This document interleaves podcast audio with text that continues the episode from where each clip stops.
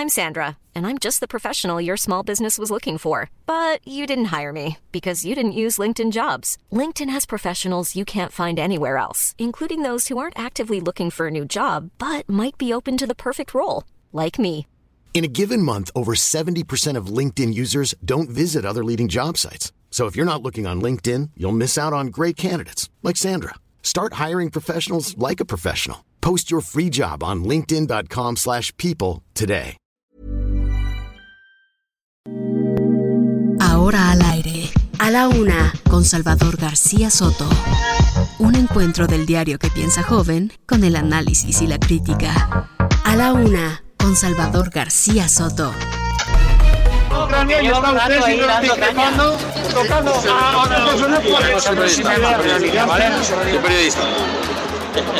Soy periodista, caballero.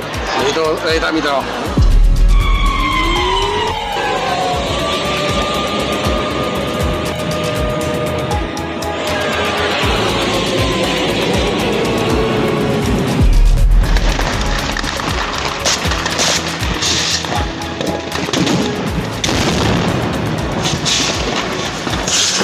De Rusia a Ucrania, pero de China a otro país, ni de Estados Unidos a ningún otro país, no a las invasiones. Estamos ante la invasión de un país soberano por parte de otro, lo que representa una flagrante violación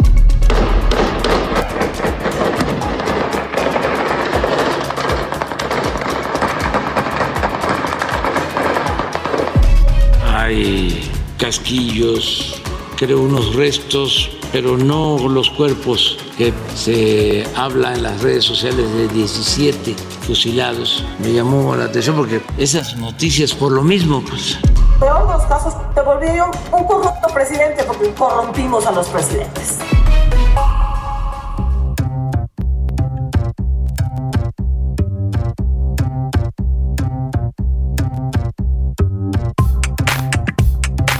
Ya es la una de la tarde en punto en el centro de la República. Los saludamos con gusto. Comenzamos a esta hora del mediodía a la una. Vamos a comenzar eh, doblemente. Bueno, ya mm, todavía doblemente no. Empezamos la semana y estamos terminando, cerrando el mes de febrero. En este lunes, lunes 28 de febrero. Saludamos a todos los que cumplan años en año bisiesto porque pues hoy tienen que celebrar. No habrá, no habrá 29 de febrero. Así es que hoy para todos los que nacieron un 29 de febrero es oficialmente su cumpleaños. Les mandamos un abrazo y les saludo con gusto en esta en este mediodía del lunes iniciando semana, despidiendo al mes de febrero. Vamos a tener un programa con mucha información, con muchos temas importantes para comentar, para compartir con usted, para informarle y para debatir también, porque ya sabe que aquí nos gusta hacer debate sobre los temas de la agenda pública de este país. Deseo que su semana y su lunes estén comenzando bien, que tenga usted una buena actitud y si comenzó de malas, porque también a veces pasa que empezamos la semana con el pie izquierdo, pues ánimo, ánimo que todavía nos queda lo que resta de este día y lo que falta de la semana para resolver cualquier situación adversa. Va- Vamos a tenerle, como le decía, mucha información, pero antes déjeme saludar a toda la gente que nos está sintonizando aquí en esta frecuencia del 98.5 de su FM, la frecuencia central del Heraldo Radio. Desde aquí, te lo estoy saludando desde la Avenida de los Insurgentes Sur 1271, acá por los rumbos de la Colonia del Valle. Aquí se ubican los estudios del Heraldo Radio y desde aquí a toda la República Mexicana. Mandamos afectuosos saludos a toda la gente que me está escuchando en Monterrey, Nuevo León. Muchos saludos a todos los regios, a los tapatíos en Guadalajara, Jalisco. También los saludamos en el Heraldo Radio igual que a la gente de Ciudad del Carmen, Campeche, de Coatzacoalcos, Veracruz, de Colima, Colima. Un abrazo fraterno para toda la gente de Colima que está viviendo una violencia fuerte del narcotráfico. También a la gente de Culiacán, Sinaloa, le mandamos un saludo. Igual a la gente que nos escucha en la comarca lagunera, en toda esta región productiva del país. Estamos en Gómez Palacio, pero nos escuchan también en Lerdo, en Torreón, en todos los municipios que forman esta gran, gran región de México. Saludamos igual a la gente de Morelia, Michoacán, la capital de ese estado, a Oaxaca, Oaxaca, capital también también a San Luis Potosí Capital, a Tampico, Tamaulipas, a Tapachula, Chiapas, al Istmo de Tehuantepec, allá en Oaxaca, a Tepic, Nayarit, a Tijuana, Baja California, allá en la frontera norte, a Tuxtla Gutiérrez, Chiapas, en el sur del país, a Villahermosa, Tabasco, y por supuesto también saludamos con gusto a toda la gente que nos escucha, a todos los paisanos que nos sintonizan al otro lado del río Bravo, allá en territorio de los Estados Unidos, a la gente que nos escucha en McAllen, en Bronzeville, Texas, también saludamos desde ahí a nuestras ciudades mexicanas de Matamoros y Bronzeville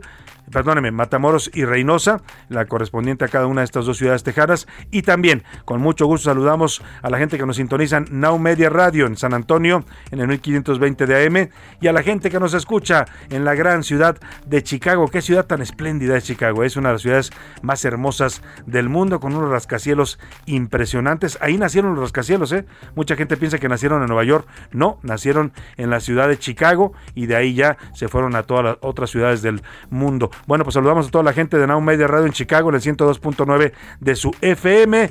Y bueno, pues gracias de verdad por sintonizarnos. Vamos a tener un programa con mucha información. Le platico rápidamente los temas. La última y nos vamos. Hace unos minutos comenzó el último foro sobre la reforma eléctrica en la Cámara de Diputados. Hoy la plana mayor de la 4T va a defender esta reforma eléctrica. La han defendido con todo, ¿eh? con los dientes. Ahora lo que sigue, ya, ya, ya escucharon a las voces, hubo críticas, también invitaron a algunos críticos de esta reforma, empresarios, gente que trabaja en la industria eléctrica. Muchos la descalificaron, ¿eh? dijeron que cuidado, es un retroceso, que nos va a complicar las cosas en materia del Tratado de Libre Comercio con Estados Unidos y Canadá. Por supuesto, los eh, afines a la 4T pues fueron a echarle porras a defenderla. El señor Bartlett fue a decir pues que van a implementarla a rajatabla y van a cancelar todas las concesiones. En fin, ha sido un ejercicio interesante el que se vivió en la Cámara de Diputados, ya concluye y vamos a, eh, a ver este cierre el día de hoy. Eh, invitaron a secretarios de Estado, a gobernadores y a legisladores de Morena, pues para echarle porras a la reforma del presidente. Lo que sigue es ver si les alcanzan o no los votos y la gran incógnita es cómo va a votar el PRI. El PRI tiene en sus manos el futuro de esta reforma o la hunde al no darle el voto a López Obrador de Morena o la eleva y hace que la aprueben. Camino a la paz también. Después de ocho días de combate en Ucrania, hoy se llevaron a cabo negociaciones ruso-ucranianas. Delegaciones de los dos países se reunieron en la región de Gomel, en la frontera ucraniano-bielorrusia, para buscar un cese de hostilidades. Reportan eh, el fin de la primera reunión con ciertos avances, le voy a informar. También sanos y salvos, más de 20 mexicanos ya están en Rumania, fueron evacuados desde Ucrania. Vamos a ir hasta allá con Raimundo Sánchez, su director editorial del Heraldo de México, porque estos mexicanos van a ser traídos a nuestro país repatriados en un avión de la Fuerza Aérea que ya salió este fin de semana con rumbo al territorio de Rumania. Y también Oiga, como en los tiempos de la revolución, fusilamientos en México. Ayer en redes sociales circularon videos donde por lo menos 13 o 17 personas, perdóneme, son 17, aparecen formadas como en un paredón, todos con los brazos en alto, con los brazos en el cuello, y les disparan y los ejecutan a todos ellos, como, como en los tiempos de la revolución, como mataban en los tiempos de la revolución, así ejecutaron a estas personas en San José de Gracia, Michoacán. Las autoridades dicen que están investigando, pero que no han encontrado los cuerpos, que entonces piensan que puede ser un montaje. El video ahí está, ¿eh? circula en redes sociales y es bastante gráfico. Las personas estaban en un funeral, fueron sacados de ese funeral y, asesinados por grupos rivales del crimen organizado. Le voy a dar todos los detalles de este tema que todavía no tiene una confirmación oficial, pero la imagen es brutal lo que se ve, el nivel de violencia al que estamos llegando en este país. En los deportes, Pumas y América firmaron un empate sin emociones, partido aburrido el de el sábado en la cancha de CEU. Además, la FIFA y la UEFA anunciaron la expulsión de los clubes y de la selección rusa. Se va Rusia y todos los clubes de fútbol de las competencias internacionales. Eso incluye al Mundial Mundial de Qatar, es decir, Rusia no podrá participar en el Mundial de Qatar, lo descalifican automáticamente por la guerra que ha emprendido ese país, la invasión en contra de Ucrania. También en, aquí en México, en Acapulco, el abierto de Acapulco lo ganó el señor Rafa Nadal, es el tercera o cuarta vez que se corona campeón del abierto de Acapulco, este tenista catalán. Vamos, si le parece, a la opinión de este día, para que usted, como siempre lo hace, nos comente, nos aporte, nos eh, debata con nosotros los temas de la agenda pública de este país. Esta es la opinión de hoy. Le tengo dos preguntas en la opinión de este lunes para abrir la semana. Uno es este tema de la invasión de Rusia a Ucrania. Hoy se cumple una semana, se reportan ya 352 civiles muertos, entre ellos 14 niños y 1.684 heridos. También se habla ya de cientos de miles de ucranianos que han salido en un éxodo obligado, han buscado refugio en Polonia, muchos de ellos los están recibiendo. Hay que resaltar ahí la labor de los polacos, ¿eh? sé, sé por gente que vive allá en Polonia que están recibiendo a los ucranianos, incluso en sus casas los polacos, porque pues ellos están huyendo de la violencia en su país. Ante ello le pregunto, ¿a usted qué tanto le preocupa la guerra que se libra en esta zona de Europa Oriental? Le doy tres opciones para que me responda. Sí, me preocupa, es una guerra que puede crecer, incluso volverse nuclear. No me preocupa, está muy lejos de mi realidad. O nos va a golpear a todos en términos económicos. Eh, la segunda pregunta, Ayer circularon videos en las redes sociales que hablan, describen y muestran un fusilamiento de 17 personas en el municipio de San José de Gracia, Michoacán. Hoy las autoridades, incluido el presidente López Obrador, ponen en duda esta versión, a pesar de que ahí está la imagen del video. Lo que dicen es que no saben si ocurrió realmente ayer, si pasó en San José de Gracia. Eh, dicen que están investigando, pero que como no están los cuerpos, bueno, pues lo que se dice en la información que se tiene es que los mismos que los mataron se llevaron los cuerpos seguramente para desaparecerlos. El tema es que el gobierno pone en duda este tema y dice que pues, podría tratarse de un montaje. ¿Usted cree que lo que se ve en este video, se lo voy a compartir ahora en, mi cuenta de Twitter, arroba ese García Soto, para que lo aprecie? Le advierto, son imágenes fuertes, hay que eh, pues verlas con cuidado porque son bastante con precaución, son bastante fuertes lo que se ve ahí es, como retroceder en el tiempo. ¿eh? Es como si en vez de estar hablando de San José de Gracia, le estuviéramos hablando de una provincia de Ucrania, por ejemplo, o de los tiempos de la Revolución en México. Un paredón donde paran a, siete, a 17 personas eh, de todas las edades y ahí les disparan y las fusilan literalmente. ¿Usted cree que este tema es real o es un montaje? Si es un montaje, la situación no es tan grave. No, no es un montaje. La violencia que estamos viendo en México es así de grave. ¿Qué dice usted sobre estos temas? 5518 41 51 99 es el número donde nos puede contactar. Puede hacerlo por texto o por voz, usted decide cómo. Aquí lo que importa y importa mucho es que su opinión cuenta y sale al aire. Y ahora sí vamos al resumen de noticias, porque esto como el lunes, como la semana y casi, casi como el mes de marzo, ya comenzó. Sin protección. La Cámara Nacional de la Industria de la Transformación informó que durante 2021 la extorsión a pequeños y medianos negocios aumentó en un 17%. Detenidos. La Fiscalía General de Michoacán detuvo a tres hombres implicados en el asesinato del alcalde de Contepec, Enrique Velázquez Orozco, ocurrido el pasado 5 de febrero en aquel estado. Tragedia. El director de cine Samuel Ríos y Valles murió luego de ser atacado a balazos en la colonia del Valle, alcaldía Benito Juárez. Anexados. El gobierno federal agregó a Sinaloa y Zacatecas para que los habitantes de esas entidades puedan regularizar sus autos chocolate bajo el agua. Al menos ocho personas han muerto y miles más han quedado sin hogar luego de las fuertes lluvias que han azotado el noreste de Australia en las últimas horas.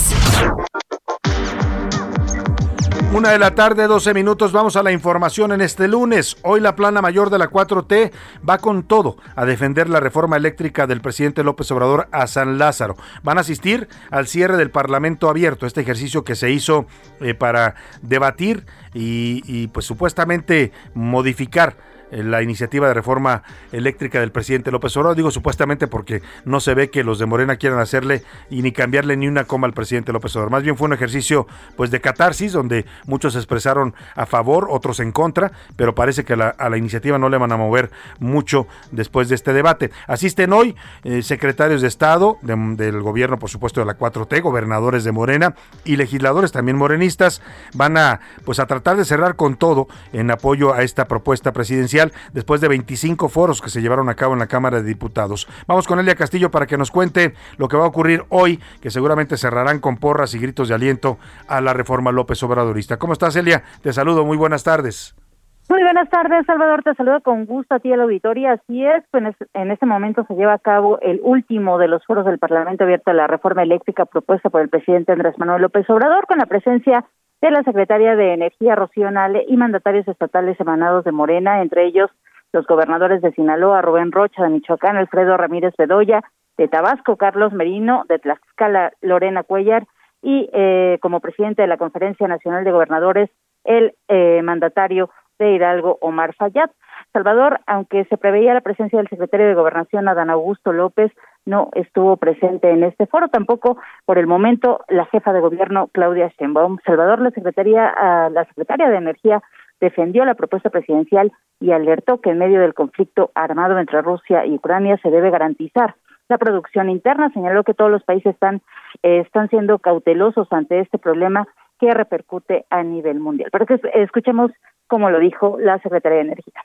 Productor de petróleo, gas y electricidad, hemos tomado la determinación de garantizar primero el abastecimiento interno. Todas las naciones del mundo están actuando con cautela y tomando acciones proteccionistas.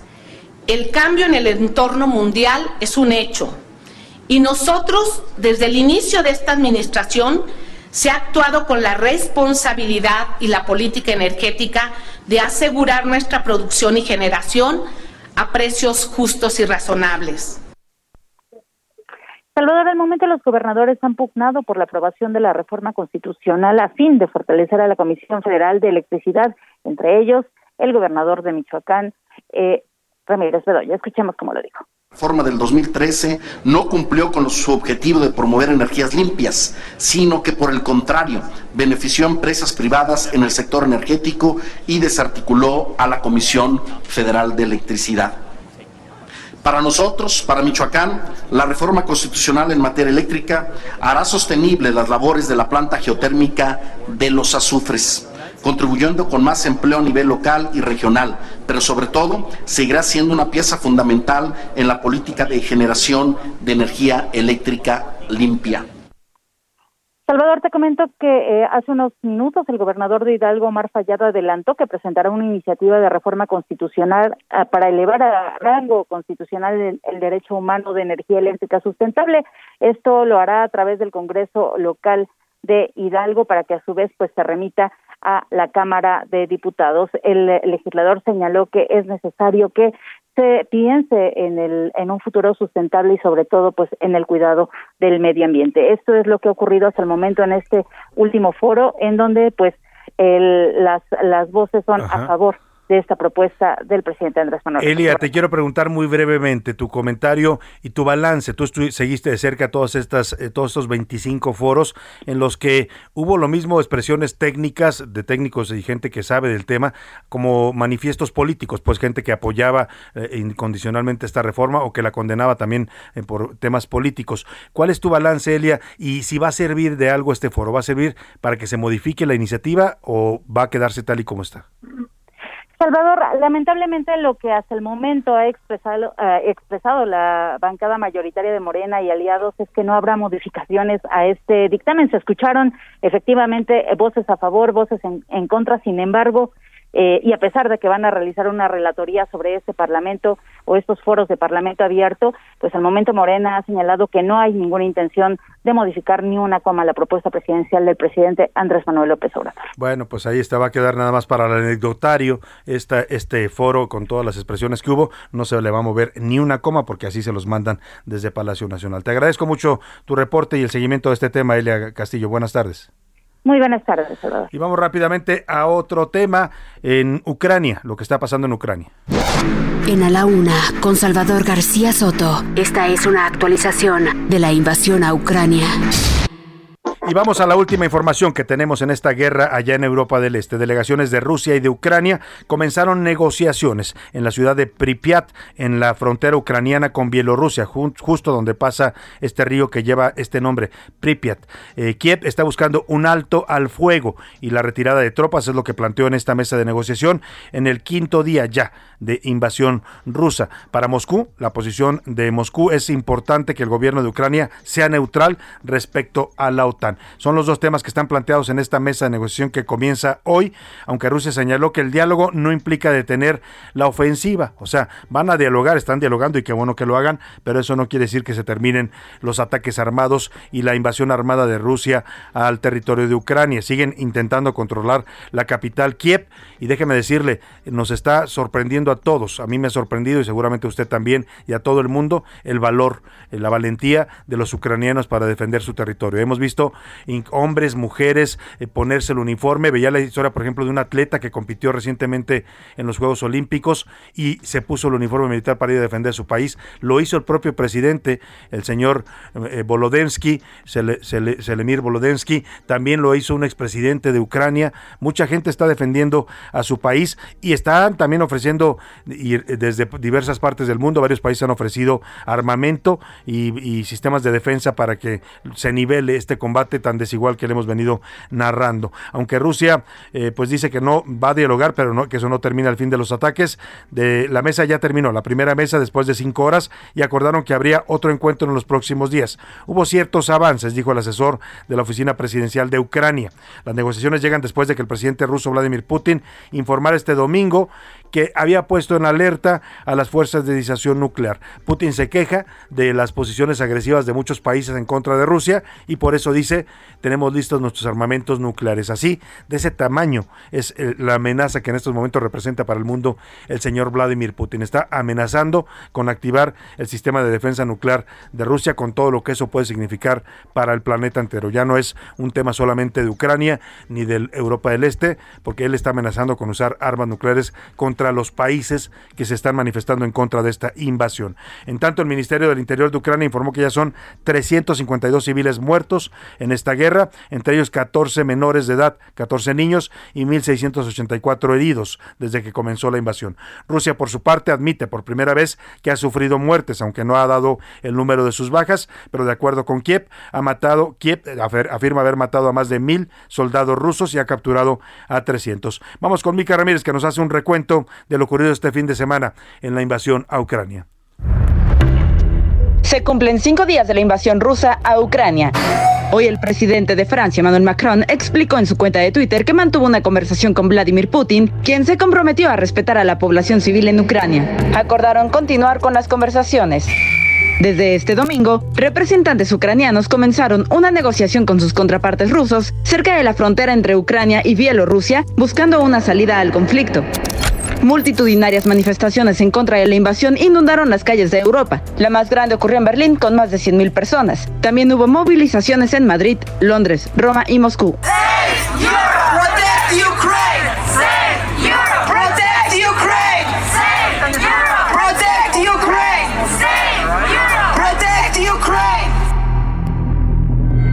Estados Unidos, Canadá y la Unión Europea decidieron retirar del sistema internacional de pagos SWIFT a Rusia. Habla José Manuel Álvarez, ministro de Asuntos Exteriores de España. Yo hoy he trasladado la aceptación de España a que el SWIFT estuviera incluido dentro de esas sanciones. La Unión Europea cerró su espacio aéreo a los aviones rusos y Rusia cerró su espacio al menos a una treintena de países, entre ellos Alemania, Italia y Francia. Habla Ursula von der Leyen, presidenta de la Unión Europea. Vamos también a prohibir el acceso de todos los aviones privados rusos. Mientras que esta mañana el presidente de Ucrania, Volodymyr Zelensky, pidió ayuda a la Unión Europea para su adhesión inmediata. Pedimos la adhesión inmediata de Ucrania a la Unión Europea bajo un procedimiento especial. Al menos una veintena de mexicanos han sido evacuados de Ucrania. Habla Guillermo Ordorica, embajador de México en Rumanía. Contamos también ya aquí en territorio de Rumanía con 22 compatriotas que están eh, seguros, que están ya con nosotros. Mientras que de acuerdo con la ONU, 360 mil ucranianos han tenido que abandonar sus hogares. ¿El video?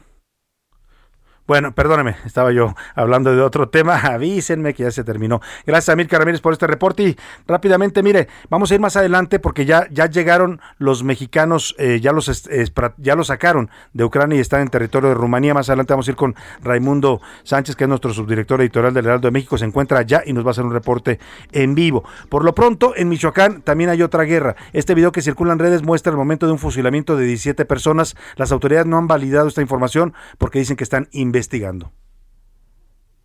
¿Qué tal Salvador? Te saludo con mucho gusto y te comento que el enfrentamiento registrado la tarde de ayer domingo en San José de Gracia, en el municipio de Marcos Castellanos, aquí en Michoacán, donde presuntamente murieron 17 personas, se habría suscitado por la presencia de un sicario rival al cártel dominante en esa región que colinda con el estado de Jalisco. En la información que circuló en redes sociales, se ve claramente que se trató de una ejecución directa, un fusilamiento. Se observa que hombres armados llegaron al lugar donde donde se desarrollaba un velorio y dispararon a quemarropa. Sin embargo, Salvador, datos extraoficiales en portales de narcoviolencia y el surgimiento de más videos refieren que realmente se trató de un enfrentamiento entre cárteles rivales debido a que un sicario de uno de ellos y presunto desertor de otro acudió al velorio de su madre en la localidad de este municipio de Marcos Castellanos. El sujeto señalado es a quien le apodan el pelón, el cual se dice estaba advertido de que no podía regresar a pueblo. Información extraoficial señala que el grupo contrario se enteró de su presencia en los servicios funerarios que se llevaban a cabo en la calle Reforma y posteriormente varias camionetas con sujetos fuertemente armados acudieron al lugar tomando a varios asistentes como rehenes como se observa en uno de los tantos videos que ya está circulando desde ayer en las redes sociales. Esta es la información Salvador. Muchas gracias, Sergio Cortés. Sergio Cortés es nuestro jefe de información allá en el Heraldo Michoacán, Heraldo de México en Michoacán. Me voy a ir a la pausa y al regreso le cuento lo que pasa con los mexicanos allá en Ucrania. Voy y vengo de regreso con usted. A la una, con Salvador García Soto. En un momento regresamos. Sigue escuchando A la una, con Salvador García Soto. Ahora, la rima de Valdés. O, de Valdés, la rima. El conflicto de los rusos va a pegar en el país por el precio del maíz y del trigo. Ponte buzo, ya se han visto los abusos de ese loco dictador que se asume el salvador del planeta desde Rusia y con una extrema argucia es un aniquilador, pero el daño humanitario es el que es más preocupante tremendamente alarmante, como si fuera del diario. Hay que ser más solidarios con Ucrania, please, señores. Esos memes son los peores y misóginos. No manchen, que las mentes ya se ensanchen. De verdad, seamos mejores. Desde México ocupemos, mientras esto está que arde, a tener tantita madre. Y la verdad, pues ahorremos, pues todavía no sabemos los impactos de la guerra. Hay que cuidar nuestra tierra y además la economía con cautela todavía porque la cosa está perra.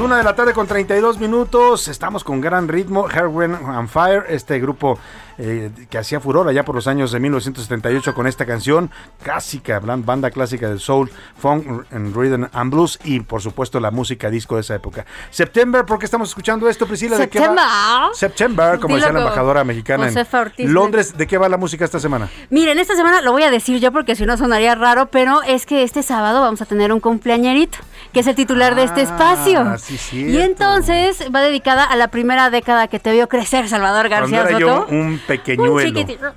De los 70 a los 80 yo cumplí 11 años. Tú eres periodista, mamá. Hombre, no se adelante, espérense, es hasta el sábado. Bueno, pero te vamos a celebrar y vamos a aprovechar para festejar una década muy importante en la música Salvador. Música disco, pero no, todo el mundo piensa es disco. No, hombre, es música que empieza a experimentar con sintetizadores que traen después a los 80. Ahí nace después el pop, también parte del pop. Es, es década de heavy metal, del glam rock, o sea, de muchos y muchos géneros muy interesantes. Así es que esta semana pónganse sus plataformas o pónganse el cabello suelto para que roquemos o bailemos como, como, disco. El pasito de John Travolta, ¿no? Porque vamos a revivir los 70, los míticos 70 para muchos de la gente que nos escucha son una década importante también en sus vidas, ¿no? Es correcto. Bueno, pues gracias Priscila por esta música que nos programaste esta semana y vámonos, vámonos a más información, subámosle un poquito a Hair, One, Hair Wine and Fire.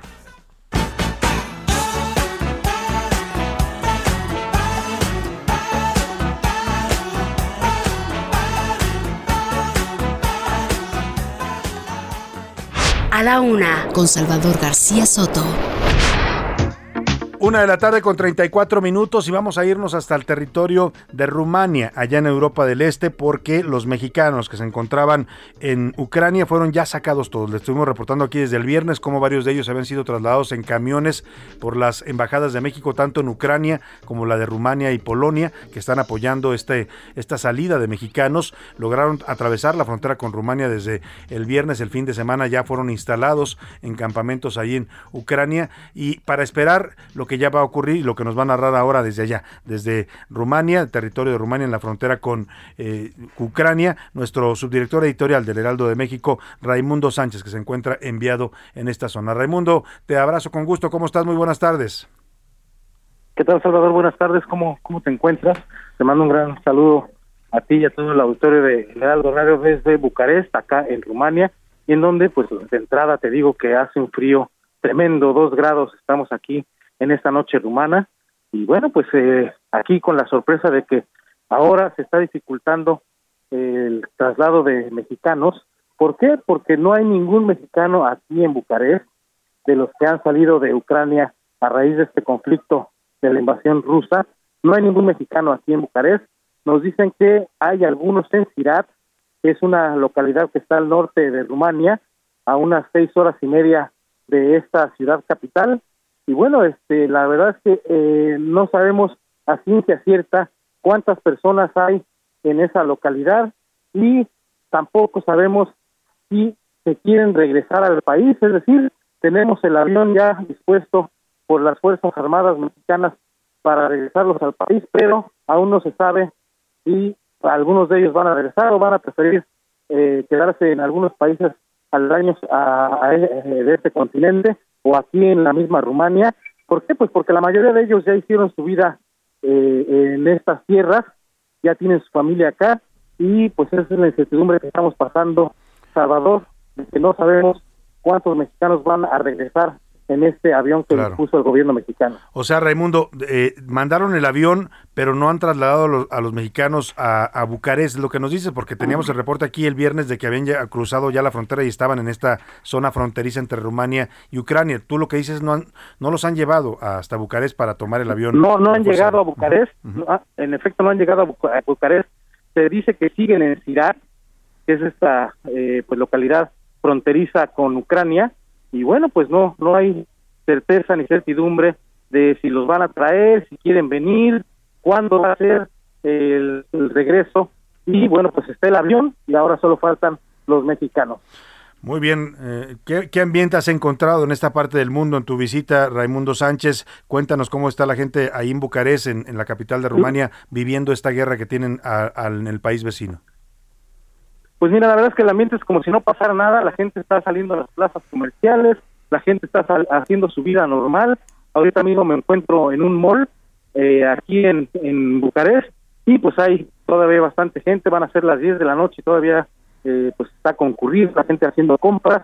Y pues por supuesto eh, pues en, la, en las charlas que he alcanzado a escuchar ni siquiera se menciona la guerra, son charlas pues de su vida diaria, eh, de sus trabajos, de sus problemas cotidianos, no he escuchado charlas de una preocupación real sobre un conflicto bélico en esta parte parte de Europa. Bueno, pues vamos a estar muy atentos, Raimundo, a esto que nos narras. No han, no han bajado a los mexicanos a esta parte de la capital de Rumania para poder ser traídos. Todavía el canciller Marcelo Obrar hoy escribía en su cuenta de Twitter, pues que ya estaba listo el avión ahí para traer a las familias eh, evacuadas, que estaban esperando que llegaran más familias a Bucarest, pero tú nos dices, no hay reportes todavía de ningún mexicano ya en la capital de Rumania. Así es, todavía no hay reportes de mexicanos que hayan sido trasladados hasta esta capital y todavía no sabemos si siquiera van a venir acá o hay que ir nosotros a buscarlos a esta ciudad fronteriza, para ya te lo estaré reportando en las siguientes horas, pero por lo pronto ni un solo mexicano de los que salieron de Ucrania están aquí y mucho menos eh, pues han eh, se han apuntado para subirse al, avión. que los llevaría de regreso a México. Claro, se hablaba de más de 20 eh, con, nacionales, según el reporte de la Cancillería, los que habían sido trasladados de, territorio de Ucrania a territorio de Rumanía, pero vamos a esperar esto que tú nos dices y te estaremos, por supuesto, pues siguiendo en esta cobertura que estás realizando especial para el Heraldo de México allá en Rumanía, Raimundo. Estoy al lado de Salvador y cuando tenga nueva información se las haré saber. Un abrazo, un abrazo y abrígate, Raimundo, porque está duro el frío, según lo que nos narras allá en Rumania. Ahí está Raimundo Sánchez, director editorial de El, Heraldo de México. Bueno, pues raro esto que narra, ¿no? Porque uno pensaría que si van a mandar un avión desde México, de la Fuerza Aérea, pues ya la logística está lista para que los mexicanos y sus familias estén esperando ahí en la capital de Rumania.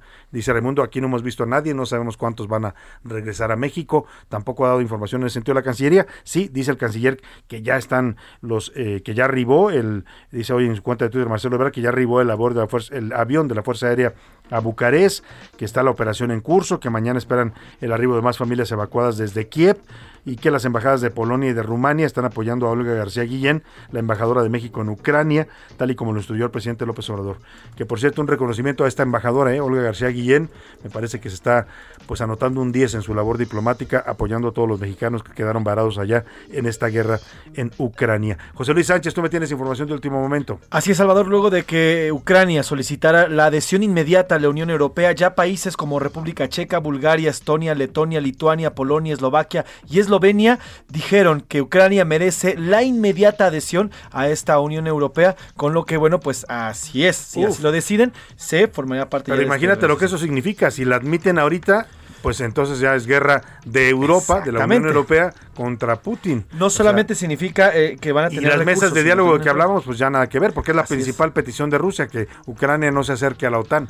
y al momento que pertenezca a la Unión Europea, automáticamente también Ucrania es territorio de la OTAN. Y eso es lo que quiere evitar Vladimir Putin. Vaya situación la que estamos viendo en esta parte del mundo. Es una de las preguntas que le formulamos hoy. ¿Usted qué tanto le está afectando? ¿Qué tanto le preocupa? Porque hay gente que está ya estresada, ¿no? Y dice, pues qué miedo puede ser una guerra mundial, puede ser nuclear. Hay gente que, como decía Raimundo, ahí mismo En Rumanía, que están pegados a territorio de Ucrania, son vecinos, pues la gente anda como si nada en los centros comerciales. Hay gente que no le, no le importa mucho esto hasta que no le afecta, ¿no? Y acá en México nos está empezando a golpear ya en el bolsillo porque las gasolinas se empiezan a subir de precio, ¿eh?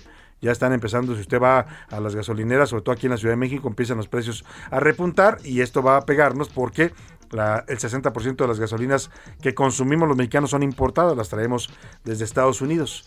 Y al, subir el precio del petróleo, pues se le usted cuenta también cuánto va a subir el precio de la gasolina que compramos en el extranjero y la importamos. Vámonos rápidamente a otro tema.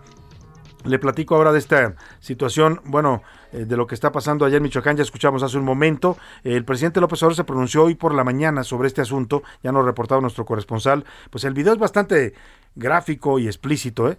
Si no es un video real, bueno, yo no dudo que sea real. Lo que está poniendo en duda el gobierno es que haya sido un video de este momento, que haya ocurrido ayer a las 5 de la tarde, tal como reportan hoy varias informaciones. El diario Reforma, por, por ejemplo, es su nota principal el día de hoy, y el de Reforma afirma que fue ayer a las 5 de la tarde cuando ocurrió este fusilamiento masivo. 17 personas que estaban en un funeral en esta localidad de San José de Gracia. San José de Gracia, para que usted se ubique territorialmente, está en los límites entre Jalisco y Michoacán. Justo es la municipio limítrofe, eh, es, todavía territorio de Michoacán. Del otro lado está, eh, si mal no recuerdo, Quitupan, que ya es Jalisco, pero son municipios eh, que son conurbados. ahora, ahí dicen las notas que a las 5 de la tarde llegó un grupo de hombres armados con camionetas que se ven en el video, camionetas blancas, irrumpieron en un funeral que se estaba llevando a cabo, sacaron a estas 17 personas, las pusieron como si hubiera, pues, se tratara de un paredón en una banqueta y desde sus camionetas les dispararon con armas largas. En el video se ve el momento que les disparan, se ve cuando caen los cuerpos muertos y se ve lo que sigue después. Después de el fusilamiento hay un tiroteo. el grupo rival, que eran los, a los que iban a matar, reaccionan y hay un tiroteo y un intercambio de fuego entre ambos grupos. Todo esto para el gobierno todavía no es oficial, Dice el presidente incluso que podría tratarse de un montaje porque él dice que la Fiscalía de Michoacán todavía no le reporta que efectivamente haya ocurrido lo que está en el video. Así lo dijo hoy el presidente. Esperar a que tengamos la información, porque el reporte que nos eh, envió la Fiscalía de Michoacán y el gobierno de Michoacán es que no han encontrado cuerpos, sí hay eh, evidencias de que hubo un enfrentamiento hay casquillos, creo unos restos, pero no los cuerpos. Se habla en las redes sociales de 17 fusilados. Me llama la atención, ojalá y no sean cierto, ¿no? No sea como lo están difundiendo. Y todavía no tenemos información, pero ya lo dan como, como un hecho. No, pues ojalá viviéramos en Dinamarca, presidente, y no en, en, México, ¿no? Ojalá estuviéramos hablando de Oslo y no de San José de Gracia, Michoacán, porque allá no hubiera pasado eso. No, presidente, ahí está el video. Y si no encuentran cuerpos, pues no es, no es, me parece un dato suficiente para desmentir el hecho, para decir que no es real. Porque en este país los narcotraficantes en muchos casos, y el caso de Ayotzinapa es una prueba, cuando matan a la gente, no dejan ahí el cuerpo para que vaya la gente a la autoridad a recogerlo. En muchos casos se los llevan y los desaparecen. Hay infinidad de historias crudas historias de cómo disuelven cuerpos en ácido, de cómo los queman, como lo hicieron con los estudiantes de la normal rural Isidro Burgos en Ayotzinapa. Es decir, decir es que no están los cuerpos, no pasó. No, perdón, pero ahí sí, con todo respeto, me parece que el presidente pues está incurriendo más bien en un buen deseo que no fuera real. Ojalá y que no fuera real, también yo lo desearía, todos lo desearíamos. Pero la realidad es que eso que vimos en el video, por duro y por fuerte que sea, no es el, primer hecho de violencia que ocurre en este país, ni mucho menos, ni menos en este gobierno. Todos los días sí sería con mucho la masacre más grande, estamos hablando ya de una de las masacres más grandes en lo que va este gobierno, 17 personas asesinadas, pero pues eh, decir que no pasa, pues con todo respeto es no querer ver la realidad, ¿no? No hay peor ciego, dice el dicho, que el que no quiere ver, y parece que el presidente López Obrador no quiere ver lo que realmente está pasando en este país y lo que realmente están sufriendo muchos mexicanos. Vamos rápidamente a otro tema. Mire, parte de esta violencia que se vive también, pues eh, tiene que ver con a veces decisiones de la autoridad, ¿no? Por ejemplo, en el caso de Veracruz, eh, este delito de ultrajes a la autoridad que se inventaron allá en el estado de Veracruz, se lo inventó el gobernador Cuitlagua García, se lo aprobó la mayoría de Morena, pues ha pues ha, llevado a la cárcel a muchas personas, porque a usted lo pueden acusar de ultraje de autoridad simplemente por hablar de feo a un policía, o por hablar mal del gobernador, o por hacer una crítica. Ultrajes a la autoridad se llama, como si las leyes y la constitución hubieran sido hechas para proteger a las autoridades y no para proteger a los ciudadanos. O sea, es así de perverso es esto que se inventaron en Veracruz. Orientar la ley y la constitución local para proteger a la autoridad, como si la autoridad necesitara protección. Los señores de la autoridad están resguardados todo el tiempo, tienen, tienen guaruras, tienen seguridad. Ellos no necesitan protección. Los que necesitamos protección somos los ciudadanos y son a los que nos protege la ley y la constitución. Bueno, le platico todo esto porque este, este delito, a pesar de que ya lo desconoció, bueno, la CNDH ya lo declaró, eh, dijo que es una, una, violación a los derechos humanos, pidió su derogación, lo estaban investigando en el Senado de la República cuando los pararon a la mayoría de Morena, eh, lo han eh, pedido que se derogue todos los colegios de abogados de Veracruz, diciendo que es un delito que viola las leyes y los derechos fundamentales de los veracruzanos. Bueno, pues se negaba, allá en Veracruz no lo quiso derogar el gobernador. Se negó y se negó y se negó y se montó en su macho y dijo, no lo vamos a derogar. Pues, ¿qué cree? Que sigue vigente todavía, pero la Corte ya lo derogó.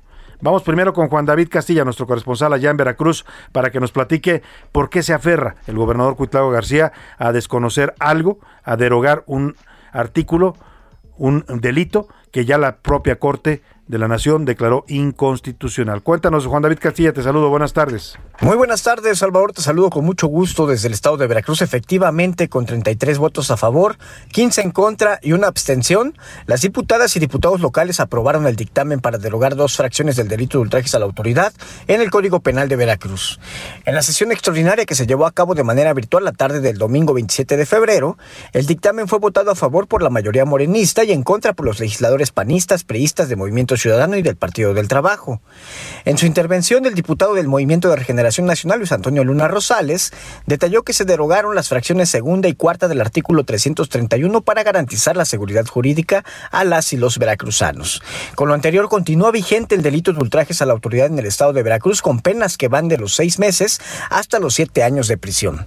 Consideró que no se incumpliría la recomendación 146 diagonal 2021 de la Comisión Nacional de Derechos Humanos que emitió el gobierno de Veracruz Cruz por la detención ilegal de seis jóvenes en Jalapa, a quienes no se les pudo comprobar dicho delito.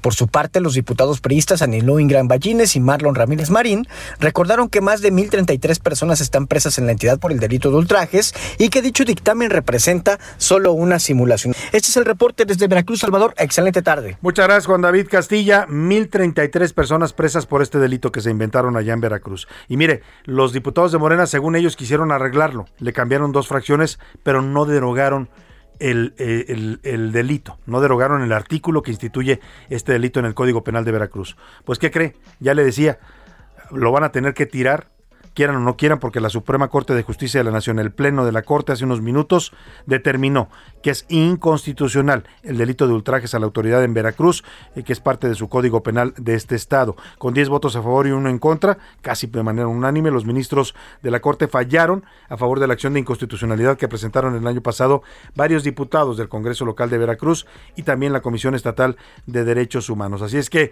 pues aunque no quiera el gobernador Cuitláhuac, aunque se enoje su amiga acá en la Ciudad de México, le van a tumbar su delito. Ya la Corte lo declaró inconstitucional y va a tener que desaparecerlo del Código Penal y por ende esas 1033 veracruzanos que estaban presos por este delito tendrán que ser liberados. El senador Ricardo Monreal escribió en su cuenta de Twitter sobre esta decisión de la Corte. Dice Ricardo Monreal, la Suprema Corte de Justicia de la Nación declaró la inconstitucionalidad del artículo 331 del Código Penal de Veracruz sobre el delito de ultrajes a la autoridad. Decisión justa y correcta. Ahora a luchar para que sean liberadas todas las personas que están privadas de su libertad por este penoso y ominoso ilícito. Ya le decía, son 1033, ¿eh? las van a tener que liberar y bueno, pues ahí está un manotazo de la Corte, de la máxima autoridad judicial de este país, al gobierno de Cuitlavo García, al gobernador de Morena, que se negaba a tirar este delito, a quitarlo del Código Penal, a pesar de que ya se lo había pedido incluso la Comisión Nacional de los Derechos Humanos. Vámonos a otro tema. Le platico rápidamente. Cayó José Cárdenas. No, no estoy hablando del periodista Pepe Cárdenas, al que le mando un abrazo. Gran periodista y conductor de radio y de televisión. No, José, este José Cárdenas es homónimo. Se llama, le apodaban el contador es considerado líder regional del cártel del Golfo. Lo detuvieron y pusieron a disposición de la Fiscalía General de Justicia aquí en la Ciudad de México. La Secretaría de Seguridad y Protección Ciudadana informó que el contador, sobrino de Ociel Cárdenas, es líder de las células denominadas ciclones y escorpiones que operaban en Tamaulipas y que se dedican al trasiego de drogas y armas. Carlos Juárez, corresponsal allá en Tamaulipas, cuéntanos de esta detención de El Contador. Muy buenas tardes. Hola, ¿qué tal Salvador? Muy buenas tardes, qué gusto saludarte a ti y a todo territorio desde Tampico para comentarte que la Fiscalía General de Justicia del Estado confirmó que tiene una orden de aprehensión en contra de José Cárdenas, quien es señalado de ser el presunto líder del cártel del Golfo en la ciudad de Matamoros. Cabe señalar, Salvador, que este individuo fue detenido en la Ciudad de México, pero la Fiscalía General de Justicia de Tamaulipas ya se comunicó con las dependencias correspondientes para notificarles que tiene una orden de aprehensión de captura debido a que a este sujeto se le relaciona con eh, delitos como privación de la libertad de personas, además de que podría estar involucrado en aquella masacre de 15 personas en la ciudad de Reynosa ocurridas el año pasado y que, bueno, enlutó a, varias familias de la frontera. Hay que señalar que este hombre es sobrino del fundador del cártel del Golfo, Osiel Cárdenas, actualmente detenido en un penal de máxima seguridad en los Estados Unidos. Hay que recordar también que durante todo este fin de semana se registraron una serie de enfrentamientos, bloqueos, así como robo de vehículos debido a los operativos que ha implementado la Secretaría de Salud de Tamaulipas, donde también fue confirmada la detención de El Primito en el municipio de Díaz Ordaz. Bueno, pues ahí está la información. En materia de COVID, pues esta república sigue como, pues como, se, como ha sido desde el principio esta pandemia, con un, caos en el que cada estado decide sus propias medidas. Aquí en la Ciudad de México están reforzando los programas de vacunación, seguimos en semáforo verde. Y en Nuevo León, el gobernador Samuel García de Plano ya levantó todas las restricciones. Nuevo León ya levantó cualquier tipo de restricción. Eh, para temas de COVID. Vamos contigo, Daniela García, para que nos cuentes de esta decisión. Muy buenas tardes. Salvador, muy buenas tardes. Para informar desde Nuevo León que el día de ayer el gobierno del estado dio por terminada la cuarta ola de COVID-19 en la entidad. Esto pues porque se registra una disminución importante de casos diarios de COVID-19 y hospitalizaciones, ubicándose en números similares a previo que iniciara esta cuarta ola el año pasado. El día de ayer, la secretaria de Salud del estado, Alma Rosa Marroquín, explicó que los indicadores se encuentran ahora similares a como estaban previo al inicio de esta cuarta ola, por lo que pues optaron por regresar a los aforos al 100% en establecimientos, comercios y todo el Estado en un proceso de reactivación económica. Recuerden que estamos saliendo de la cuarta ola, pero la pandemia aún no termina. De esta manera, pues bueno, se inicia una reactivación económica en el Estado con los aforos al 100%, restricciones prácticamente solamente el uso de cubrebocas y distanciamiento social en, en, en, lugares cerrados y abiertos también. Y bueno, las escuelas pues ya están operando desde hace algunas semanas al 100% de su capacidad de forma presencial. Es eh, pues la información que tenemos esta tarde, Salvador.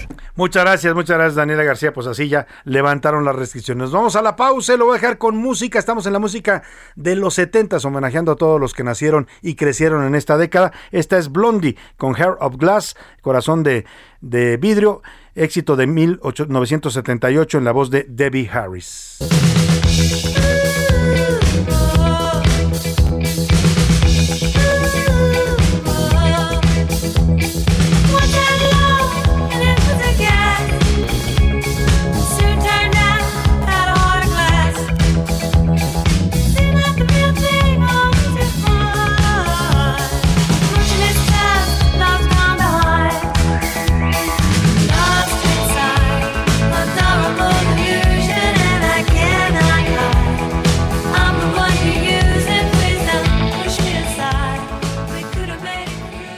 Escuchas a la una con Salvador García Soto. En un momento regresamos. Ya estamos de vuelta con A la una con Salvador García Soto.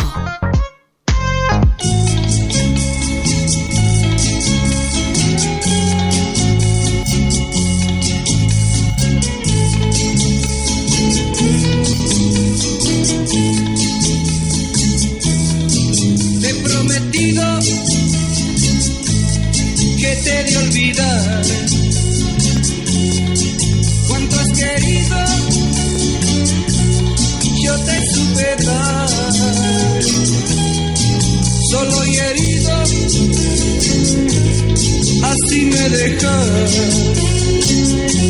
sabiendo que mañana irás con otro al altar llorarás, llorarás por tu capricho. Si yo sé que es a mí a quien quieres,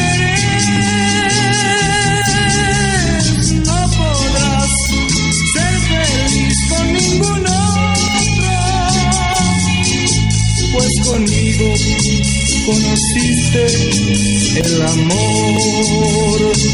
Dos de la tarde con un minuto, ya son las dos de la tarde en punto en el centro de la República y los saludamos con gusto, iniciando a esta hora del mediodía la segunda hora de A la Una. Vamos por la segunda parte de este espacio informativo, todavía con mucha información, con muchos temas, noticias, historias, entrevistas, análisis, crítica, vamos a escuchar también sus opiniones, todavía nos queda mucho, mucho para acompañarle en esta parte de su día, en este lunes 28 de febrero. Si está con nosotros desde la una de la tarde, gracias, gracias por continuar informándose con nosotros. Si recién se va incorporando a esta transmisión, me está escuchando por ahí en casita preparando los sagrados alimentos, si está en el tráfico de su ciudad, si está en la oficina trabajando, si va en tránsito con sus audífonos, donde quiera que me escuche, gracias, gracias por sintonizar y preferir esta opción informativa. Hemos regresado con esta canción, bien decía Priscila, es música que lo marca uno. Yo era un niño cuando muy pequeño cuando esta canción era un éxito allá por el año de 1970, 71, 72 habrá llegado a México, pero son de esas canciones que uno escucha a través de sus hermanos, ¿no? La música que ellos escuchaban en esa época y uno la ama. Yo todavía esta música la adoro y es parte de lo que me acompaña en mi vida. Vámonos, estamos escuchando a Leo Dan con Te Prometido. Este gran cantante, cantautor argentino, allá por el 70 cantaba esto. Llorarás, llorarás por tu capricho.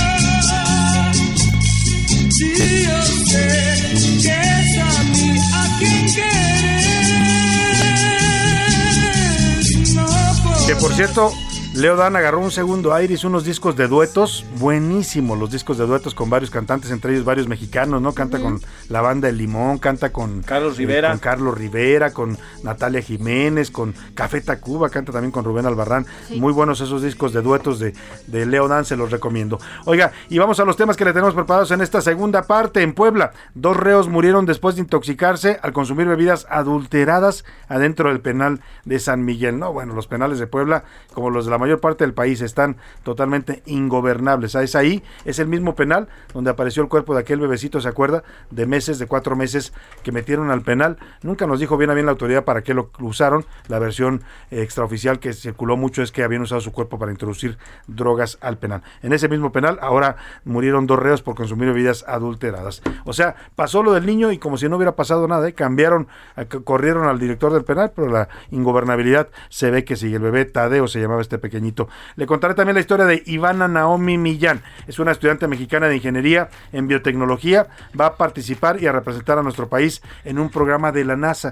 Estas son de las buenas noticias que nos gusta compartirle. También prevén que hasta 48% de las especies animales y vegetales terrestres podrán extinguirse. Escuche usted, 48%, casi la mitad de las especies animales y vegetales en este planeta podrían extinguirse por el calentamiento global, según el nuevo informe del Grupo Intergubernamental sobre Cambio Climático de la ONU. En el entretenimiento, Priscila Reyes nos va a contar sobre el reconocimiento que se llevó ayer Eugenio Derbez por eh, parte del Sindicato de Actores de los Estados Unidos, los premios Saga, la película Coda en donde participa Derbez, recibió varios reconocimientos importantes.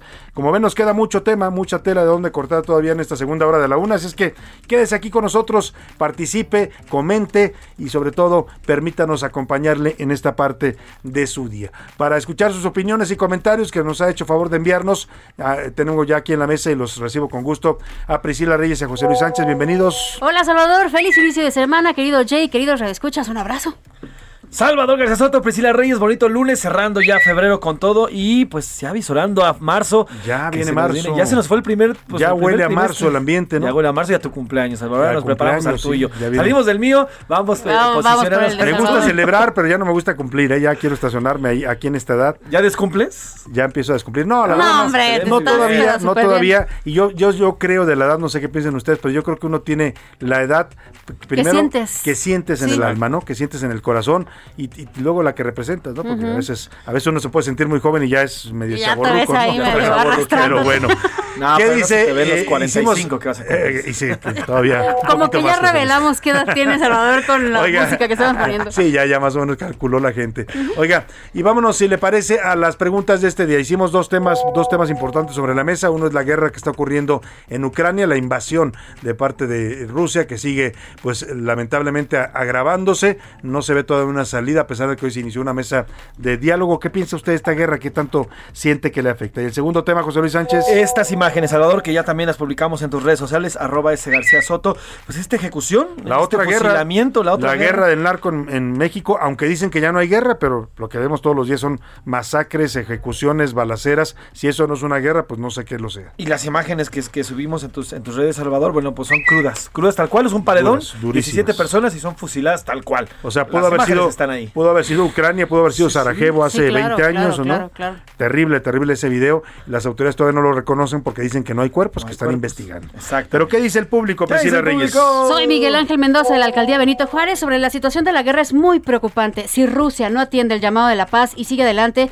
y llega a tocar cualquier país miembro de la OTAN, Estados Unidos va a intervenir Uf. y el riesgo de una guerra nuclear es alto. Por eso estábamos Ay. hablando, quién sabe cuánto se tarden en autorizar la petición de Ucrania, Ucrania para adherirse de, ser a la, de la Unión, la Europea, Unión ¿no? Pero bueno, ah, está delicado este asunto.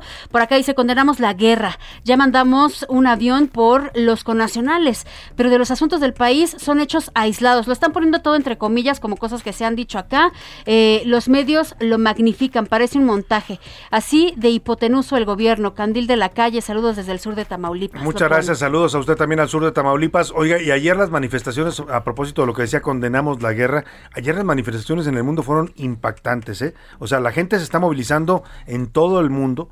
La, la, foto que trae hoy, traen varios diarios en portada de Alemania, se ve al fondo la, la puerta de Brandenburgo sí, y, y, es impactante, lleno, lleno de gente, igual pasó en Washington, igual pasó en varias ciudades del mundo. José Luis Sánchez, a ver si más adelante tenemos un reporte de estas marchas y movilizaciones de la sociedad de todos los países que están pidiendo alto a la guerra. Sobre todo, Salvador, porque es, un, es una muestra de apoyo a Ucrania que está pidiendo y pidiendo apoyo, pero es tan delicada la situación que por eso todavía no se ha in, involucrado más allá de sanciones que han impuesto. Oye, sanciones que son duras que ya, son ¿eh? súper duras. Ayer les cancelaron a los rusos el sistema SWIFT. ¿Sabe usted qué es el SWIFT? Es como el SPAY en México. Uh -huh. Para que usted pueda hacer una transferencia bancaria necesita el SPAY. Bueno, ya no el puede SWIFT recibirlas. es para pagos internacionales. Ellos ya no pueden recibir ni hacer pagos a ninguna parte del mundo. Sí. Están aislados. Ya, ya le, le, pegaron también al Banco Central de Rusia. O sea, las sanciones están siendo duras, pero bien dices, todavía Estados Unidos y sus aliados europeos se cuidan de no intervenir militar, militarmente. Ninguna tarjeta de crédito o de débito que no haya, que haya sido expedida fuera de Rusia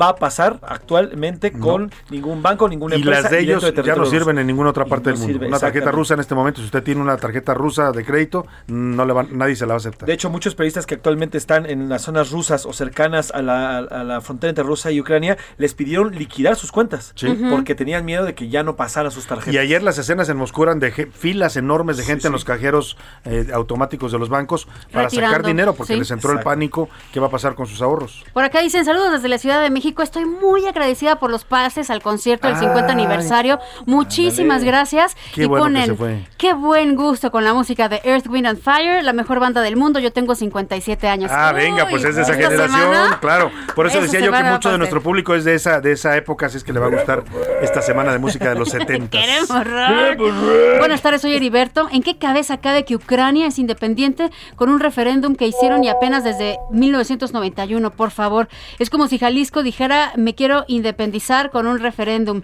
Son pamplinas, ya entreguen a su presidente y que siga la vida. Ahí está.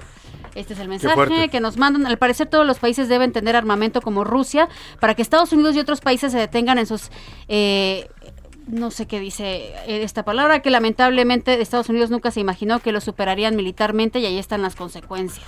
Que, Estados, que Rusia supere militarmente a Estados Unidos. No creo. No creo que lo supere, ¿eh? No, yo creo que. Es que están es siendo muy cautelosos. Más fuerte Salvador. el armamento de Estados Unidos. Rusia, por supuesto, es una potencia nuclear, claro que lo es, porque heredó todo el sistema nuclear de la antigua Unión Soviética. Pero yo creo que no es, no es que lo superen, es que no actúan porque si Estados Unidos decide actuar militarmente, pues entonces sí vamos a la Tercera Guerra Mundial. Sí, porque ahí es una apretadera de botón rojo. ¿Se acuerdan que era muy famosa esa Pues sí, frase del botón en los, rojo? Allá en- cuando yo era niño, en los ochentas, vivíamos con el terror de quién va a apretar primero el botón, ¿no? Exacto. Porque el que apretaba primero el botón, pues desataba una guerra nuclear.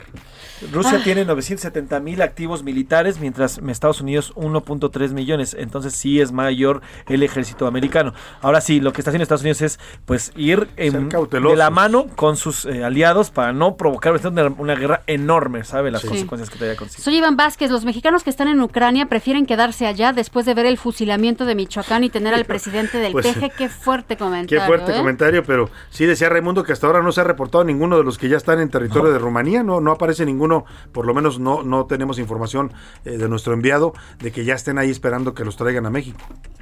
Eh, por acá dice, soy Jorge Feliciano de Chiapas. Eh, repiten una, una pregunta que ya habían hecho Salvador. En su noticiero escuché que la federalización de defensa de escuelas privadas invitaba a inscribiéramos Sí. eh, a los niños mayores de 5 años. Ya lo habían preguntado, Ya ¿recuerdan? lo habían preguntado y habíamos que darle, de darle la información. A ver, ahora, en este momento vamos a buscar la, la página donde puede usted entrar y ahí se puede inscribir en este amparo.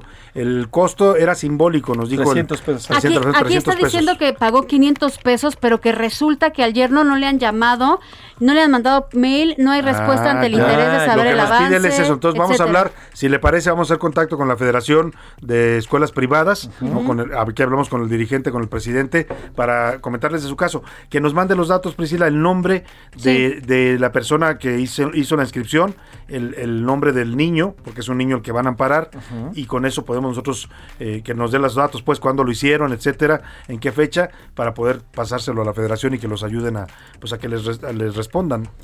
Acá dicen buenas tardes, eh, psicóloga.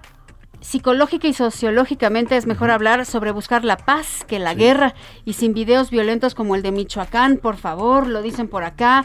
Que, bueno, fíjate, yo ni siquiera he visto el video porque nada más con los comentarios dije, ya me imagino No, es cómo muy estás. fuerte, o sea, es muy fuerte. O sea, no se ve tan de cerca, pero sí se ve el momento que les disparan y caen los cuerpos, se desploman eh, en el fusilamiento. Pues sí, la verdad es que son cosas que a mí no me gustaría comentarle, ¿no? O sea, podríamos hacer un noticiero rosado donde no le informáramos de esas cosas, pero pues es la realidad y estamos obligados a hablarle de lo que está pasando en la realidad.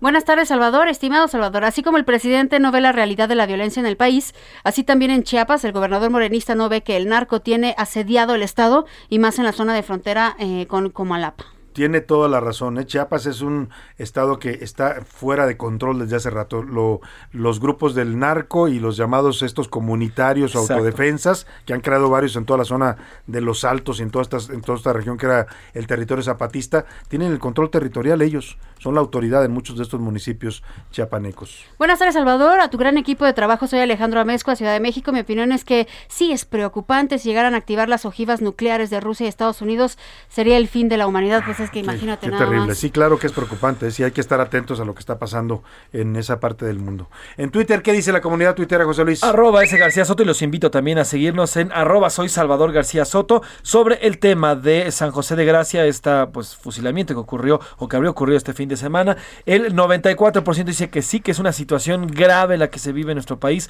sobre la violencia. Solamente el 5% opina que se trata de un montaje. Estas imágenes que ya les compartimos en redes sociales.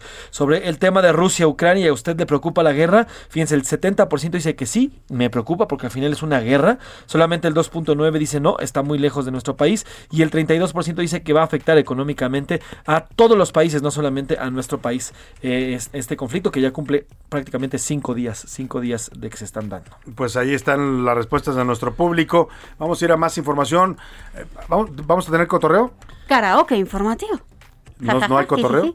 Si quieres, te podemos Sí, dar un después, del, cotorreo. después del karaoke vamos a escuchar a los curuleros de San Lázaro que nos cantan sobre qué, José Luis Sánchez. Hoy el señor Pepe Navarro y el maestro Canales nos cantan sobre... Ya me cansé. ¿Sabe? Ya me Ya me cansé. cansé. Ah, Esto que dijo el de- presidente. La frase del presidente que dijo, ya no puedo más, fue la Ya frase, no ¿no? puedo ya no puedo, Ya no más. puedo más. Cierro mi ciclo y me retiro, dijo. hoy, hoy habla de eso, hoy dice que lo malinterpretaron y que manipularon su comentario. Pero bueno, por lo pronto los curuleros le dedicaron esa canción, ahora le digo lo que explicó el presidente.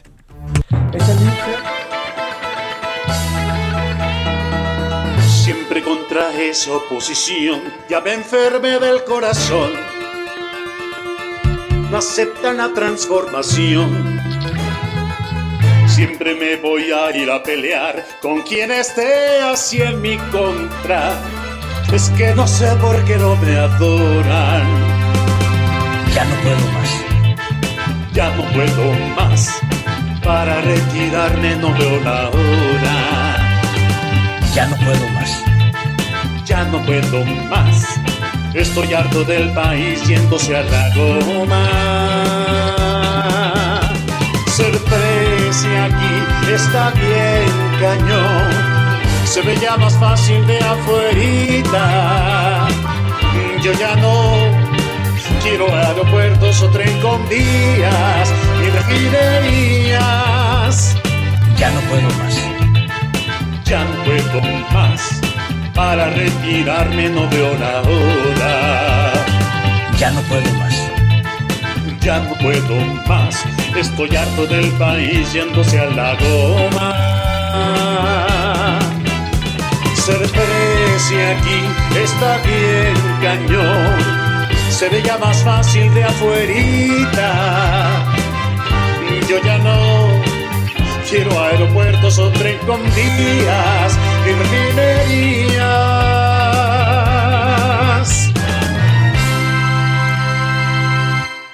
Bueno, ahí están los curuleros de San Lázaro. Ya no puedo más, dijo el presidente el viernes pasado. Hoy se queja de que lo malinterpretaron.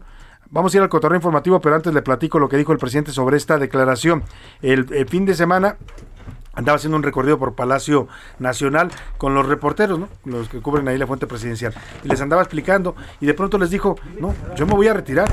Dijo, ya, ya, o sea, estoy cansado, ya no puedo más, eh, cierro mi ciclo y me retiro. Eh, textual lo dijo, ¿eh? Pues claro que muchos empezamos a analizar, a decir, ¿qué le pasa al presidente? Ya se cansó, a la mitad del sexenio ya está cansado. Y, hoy aclara él que no, que se malinterpretó su comentario y que es parte de la manipulación mediática. Yo digo que mejor no debería decir cosas el presidente si no quiere que lo malinterpreten. Cualquier cosa que diga el presidente de México, lo bueno y lo malo, va a ser noticia y va a ser motivo de análisis. Si no le gusta que le anden haciendo estos análisis, pues mejor mire, cerradita la boca, presidente, y no haga este tipo de expresiones. Esto fue lo que explicó hoy sobre su ya no puedo más. Que soy maderista, partidario de la no reelección, que voy a terminar, sí, así lo decide el pueblo de México, mi mandato, pero que me voy a retirar, jubilarme, y que ya no voy a volver a tener participación política en nada, que ya cierro mi ciclo. Interpretaron de que ya estaba cansado, de que este, ya no podía yo. Pues imagínense, me faltan dos años y medio, si así lo decide el pueblo. Me he propuesto no dejar obras inconclusas y esto implica que debo de trabajar, como lo he dicho siempre, desde que llegué a la presidencia, 16 horas diarias pues ahí está el presidente diciendo que lo malinterpretaron. Esto fue lo que dijo el viernes, juzgue usted, ¿no? ¿Qué quiso decir? Él dice que se refería a que ya cuando termine su gobierno se va a ir. Y yo escuchaba esto de me voy a ir cuando termine mi gobierno. Pues entonces, ¿para qué hacemos una consulta eh, popular de revocación de mandato? ¿Y para qué gastamos 1.600 millones de pesos en una consulta si el presidente ya decidió que se va a quedar hasta que termine su mandato. De hecho, para eso lo elegimos, para que se quede, ¿no? Nadie quiere que se vaya, pero bueno, él quiere gastar dinero como si nos sobrara el dinero a los mexicanos en esta consulta. Escuche lo que dijo el viernes y usted decida si lo malinterpretamos o simplemente pues se le fue la boca al presidente o lo traicionó el subconsciente, como dicen por ahí. Pero sí, ya no puedo más. O sea, ya cierro mi ciclo y me retiro. Ahí está la frase textual del presidente. Ahora sí, vamos rápidamente al ya llegó la hora. ¿La hora de qué? La hora del cotorreo informativo. Y Sila Reyes, ¿qué nos traes? Ay, esta es una chulada, Salvador, que si nos pasa a nosotros, bien nos pudiera pasar a nosotros. Este es un chico que se llama Miles Harris, él es reportero de eh, Columbus, Ohio, en Estados Unidos. Y entonces se ha hecho viral un video que está muy chistoso porque él estaba cubriendo haciendo un reportaje, iba en vivo, estaba ya el camarógrafo, ella y todo, y de repente se oye, ¡Hi, baby! Y una camioneta, ¿no? Entonces él, se enoja porque en Estados Unidos es muy común que hay reporteros y la gente se mete atrás para ah, molestar. Entonces se enoja y cuando voltea, resulta que era la mamá. Entonces la mamá le estaba saludando, se paró. Hola, mi nene. Hola, mi amor. Vamos a escuchar, vamos a escuchar un poco de lo que pasó en este momento. Ay, pero espérenme, porque se acaba de desconectar el internet. Ahora lo vamos a poner el audio. Lo que él, o sea, él volteó molesto, ya iba a gritarle a la señora, señora, cállese, estamos transmitiendo en vivo. Pero y se dio cuenta que, era, la mamá y la mamá le estaba diciendo, hola mi amor, ¿cómo estás? Y él, este, ay, bien mamá, ¿sabes qué? Ya voy en vivo, me están dando conteo. Espérate, pero es que no me habías hablado. Qué bueno que no le gritó, porque si no, imagínate, así le va. Ahí está el audio. Es mamá, amor. y el que se ríe es el camarógrafo. Oye, pues eso no fue lo que le pasó a Jorge Sarza aquí en, cuando andaba allí por el. Teatro de Gollado, ¿no? A ese sí le apareció uno que le dijo una cosa muy fea por detrás. Pues José. Luis Sánchez, gracias Priscila, ¿tú qué nos traes? Antes de arrancar vamos a escuchar esto.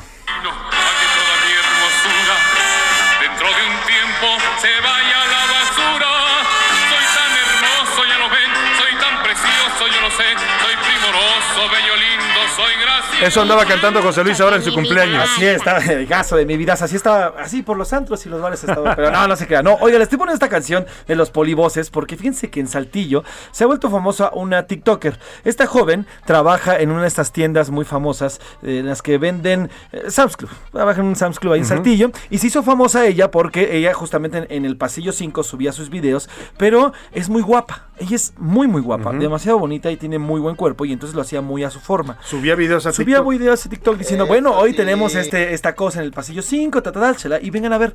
Bueno, causó tanta conmoción que clientes asistían a a, esta tienda solamente a buscarla a ella, solamente a verla, solamente a toparse con ella, pedir una foto, pedir una imagen. Bueno, pues este fin de semana se, se dio a conocer que esta joven Fernanda fue despedida. La corrieron La despidieron y argumentó esta tienda, argumentó que bueno, que no podía hacer este tipo de, video, de, de videos porque Ajá. no iba conforme a los Las estatutos políticas de, de la las empresa, políticas de la empresa y shalala, shalala, Le shalala. está haciendo publicidad a su tienda. Claro. Exactamente. O sea, Les llevaba clientes. Fíjate, pasó de tener 30 mil seguidores a 205 mil seguidores en su red social Sas. en tan solo semana y media que comenzó a subir estos videos. Y al final la corrieron y la joven dice que la corrieron, la corrieron por guapa y por bonita. O sea, eso, como dijo Priscila, también podría pasarnos a nosotros. Exactamente.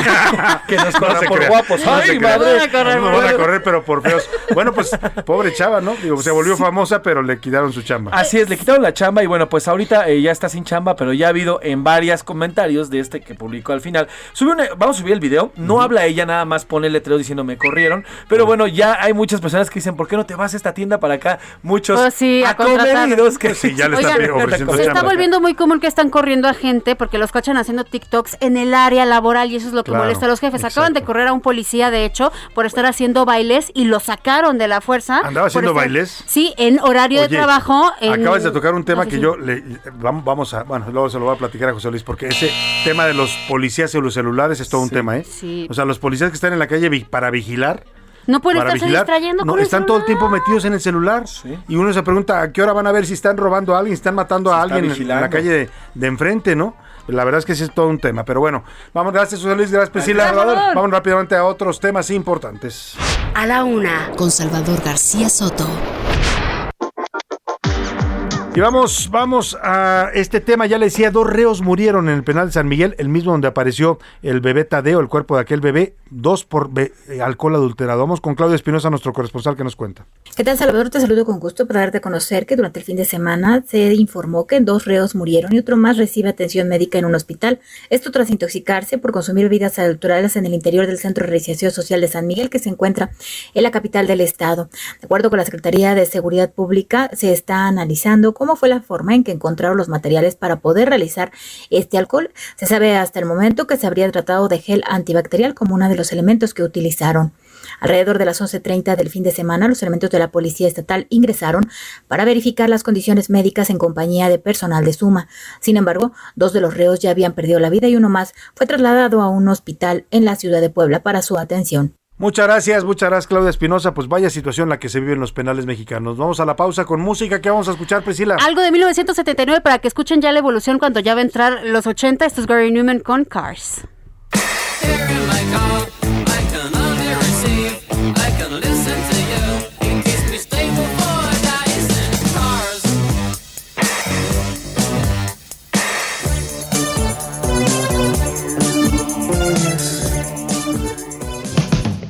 Estás escuchando A la una, con Salvador García Soto. Regresamos.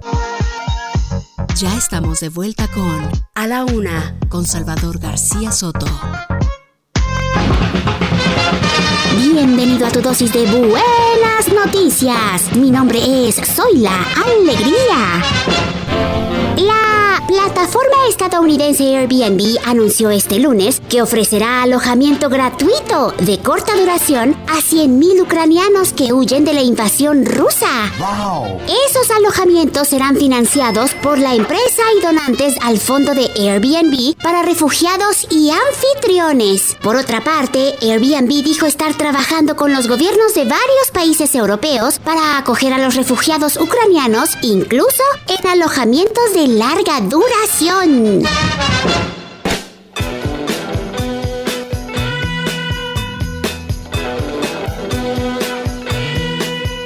Well, She's all you'd ever want. She's the kind I'd like to flaunt and take to dinner.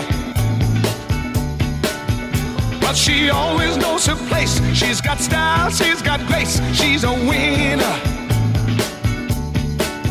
She's a lady. She's a lady. Talking about that little lady. And the lady is mine. Dos de la tarde con 31 minutos. Estamos regresando al ritmo del señor Tom Jones. She's a Lady. Ella es una dama. Canción de 1971. De uno de los cantantes de esa época que fueron novios de muchas mamás setenteras. ¿eh? Era uno de los galanes eh, eh, que, el señor Tom Jones. Y además tenía una voz bastante eh, eh, pe- peculiar, muy potente. Y bueno, pues esta canción que originalmente era de Paul Anka. En la voz del señor Tom Jones. She's a Lady. She's a lady.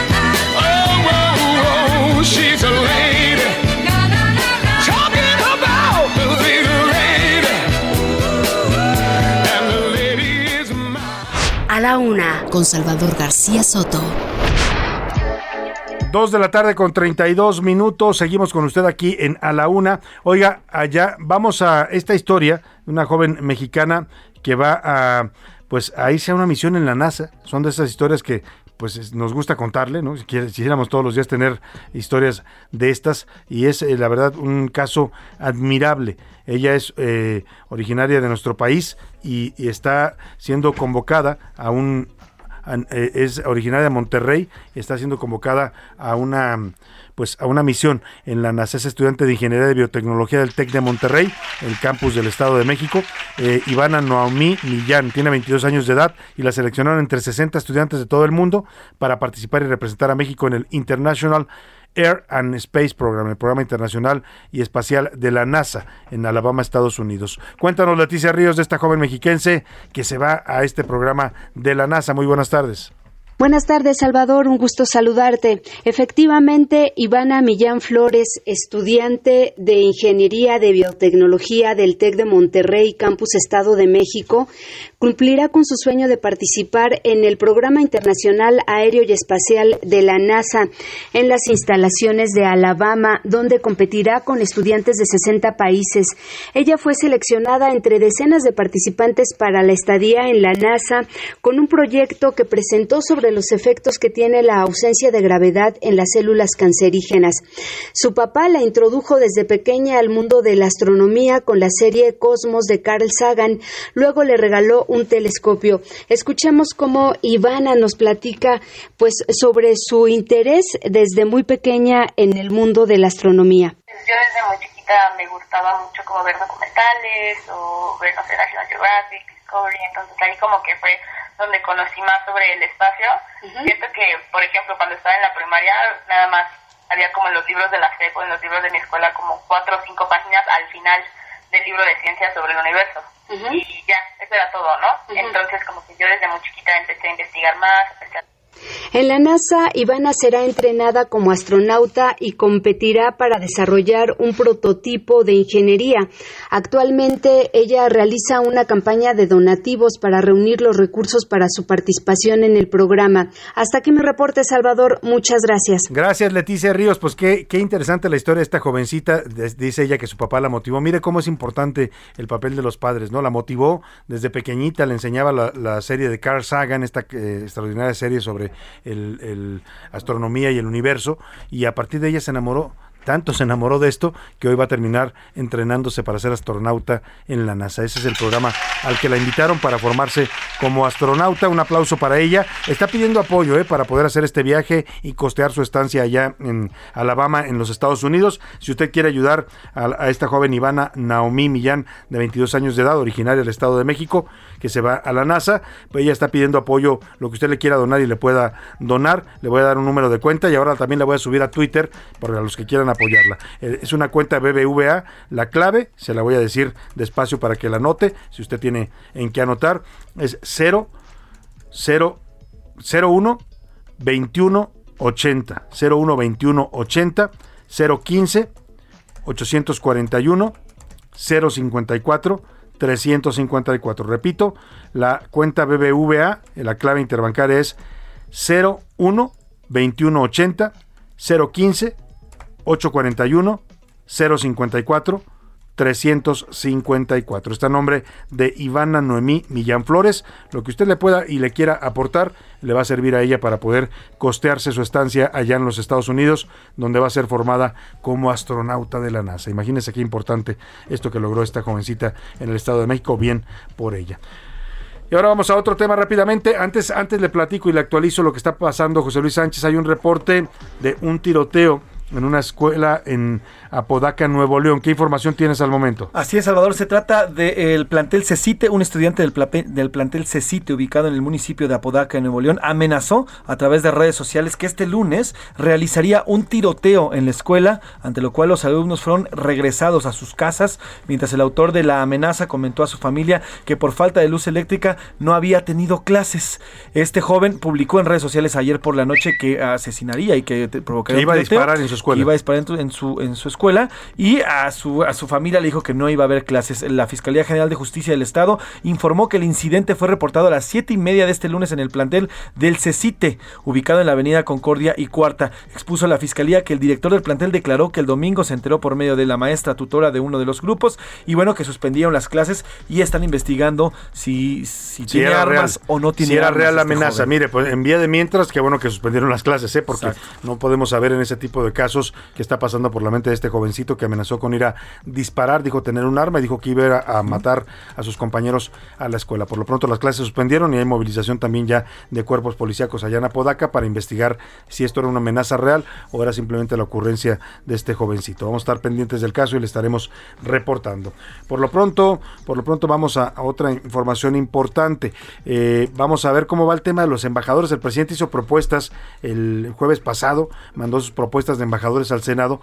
Por supuesto, por cierto, iba, bueno, iba entre ellas el nuevo embajador de México en España, Quirino Ordaz, que al pobre yo no sé con para qué lo mandan a Quirino Ordaz a España si el presidente quiere pausar las relaciones con el gobierno español. Pero aparte de él iban algunos otros nombres de embajadores que propone el presidente y lo que llamó mucho la atención es que no iba el nombre de Jesús Rodríguez, esta actriz a la que el presidente dijo que iba a mandar a Panamá después de que en Panamá le rechazaron a su acosador, amigo acosador, que es el señor Pedro Salmerón, que no lo quisieron por andar acosando mujeres acá en México.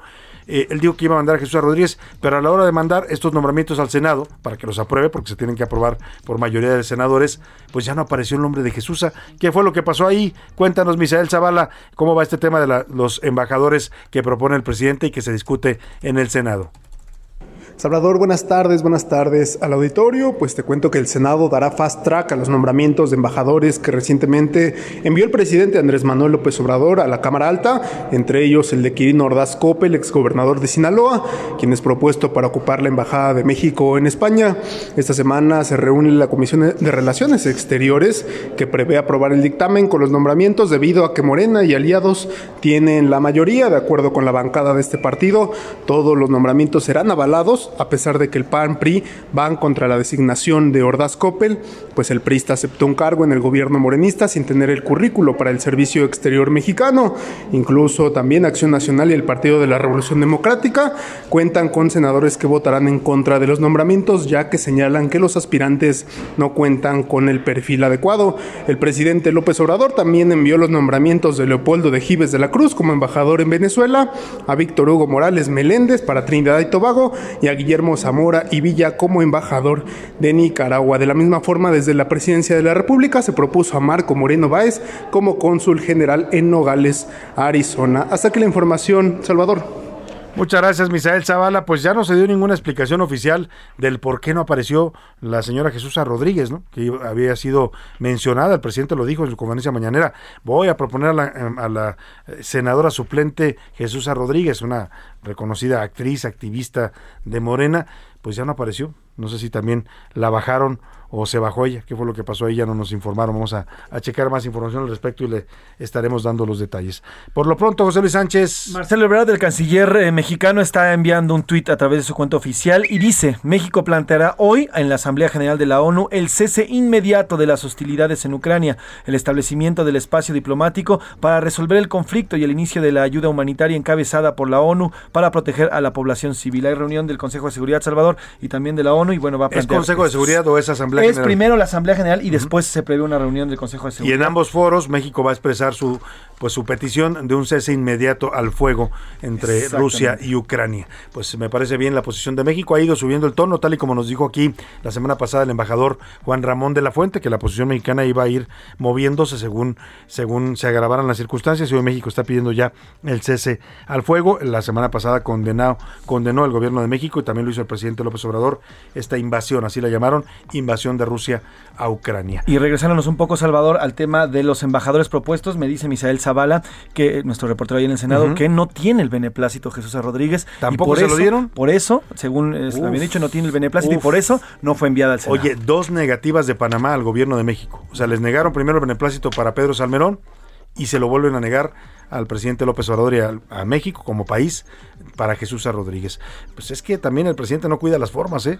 O sea, ya lo dijeron, esto de andar, lo dijeron en Panamá, es que eso de que anuncien nombres sin preguntarnos a nosotros primero, pues no nos parece, ¿no? Y si además los nombres que anuncia públicamente están señalados, ¿no? como en este caso Pedro Salmerón, que está acusado de acoso sexual. A Jesús. Rodríguez no le sacaron nada más que su gusto por la cannabis, ¿no? que ella misma lo ha, lo ha reivindicado en, redes sociales. En el propio Senado de la República era partidaria de la legalización y ella ha dicho públicamente que consume eh, eh, esta, esta hierbita, ¿no? De- hierba, hierba mala, le dicen algunos, otros piensan que es hierba buena. ¿no? El tema es que pues es lo único que tenía Jesús A. Rodríguez, pero también se la rechazaron. Ya nos comentas, José Luis, también le negaron el beneplácito. Así es que pues no tenemos embajador por lo pronto en Panamá. Vamos a ver qué sucede ahí con ese tema. Vámonos por lo pronto al entretenimiento con Priscila Reyes que nos cuenta lo bien que le está yendo a la película en la que participó el mexicano Eugenio Derbez, esta película Coda, que si usted no la ha visto, puede verla ahí en la plataforma de Amazon. Ahí está disponible esta, esta eh, buena historia, es una buena película de entretenida, familiar, eh, divertida. Eh, vamos con Priscila Reyes y el entretenimiento.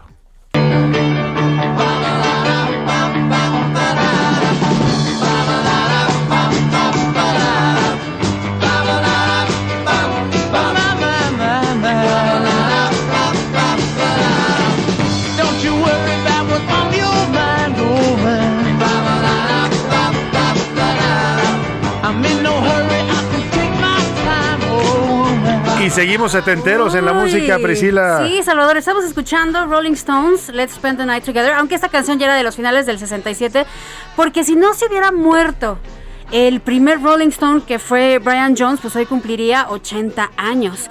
Y eso fue impresionante porque fue fundador y tenían activos apenas tres años cuando muere, lo encuentran ahí ahogado en su alberca y entonces lo tenemos que recordar porque era parte de este sonido que estamos escuchando ahorita. Así es que feliz cumpleaños hasta el cielo a Brian Jones, este. Rolling Stone que eran cinco, después quedaron cuatro y ahorita pues desde que falleció Charlie Watts pues ya son tres. Ya nada más ¿no? quedan tres. Ay. Pero qué aguante de los tres que quedan, ¿eh? y lo que se con- metieron, Con la en vida su que llevaron, sí. Una vida de excesos y de mucho rock and roll. Sí. Ahora sí que sexo, drogas y rock y and roll. rock and Ellos lo época. hicieron justamente eh, la idea o la figura del rockstar la hicieron los Rolling Stones, sí. ¿eh? Mike Jagger, sobre así, totalmente se encerraban para hacer discos meses y eran meses de drogarse. Casi eran como los cumpleaños de José Luis Sánchez, más o menos. Ah, bueno, bueno, no.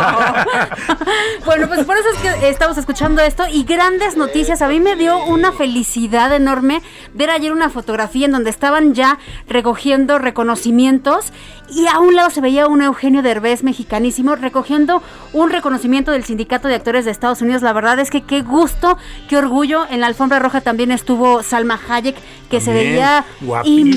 Impresionante. Estábamos comentando que Salma está como Santa Elena, ¿no? Que, que es Santa Elena, a ver, díganlo. El dicho de Santa Elena, entre más Ah, grande, ya, ya, ya. más guapa. O como un vino, ¿no? Cada vez más, más Se ríe elegante, Javi más porque no dije lo otro, Javi, no lo puedo decir al aire. Bueno, pues la cuestión es está que más buena, sí, Sí, sí, ¿por sí, qué se ve muy los bien. mexicanos estuvieron presentes y ¿qué es lo que eh, entrega o qué es lo que reconoce el- los SAG Awards? Justamente las actuaciones. No hay no hay entrega a mejor película o No, no, mejor son dirección. solo actores. Actores, actuaciones. ¿De qué? De películas y de series. Y entonces en películas ya les ya habíamos comentado que nominaron a Coda. Esta película que aquí yo les dije que me gustaba mucho más la versión francesa de la La. Famille Bélier que habla sobre esta niña que crece en una familia de sordos. Y ella es Y eh, ella- hablante, pues. Sí, ella habla, ella escucha, pero no nada más Oye. eso. Ella tiene un deseo por cantar, ¿no?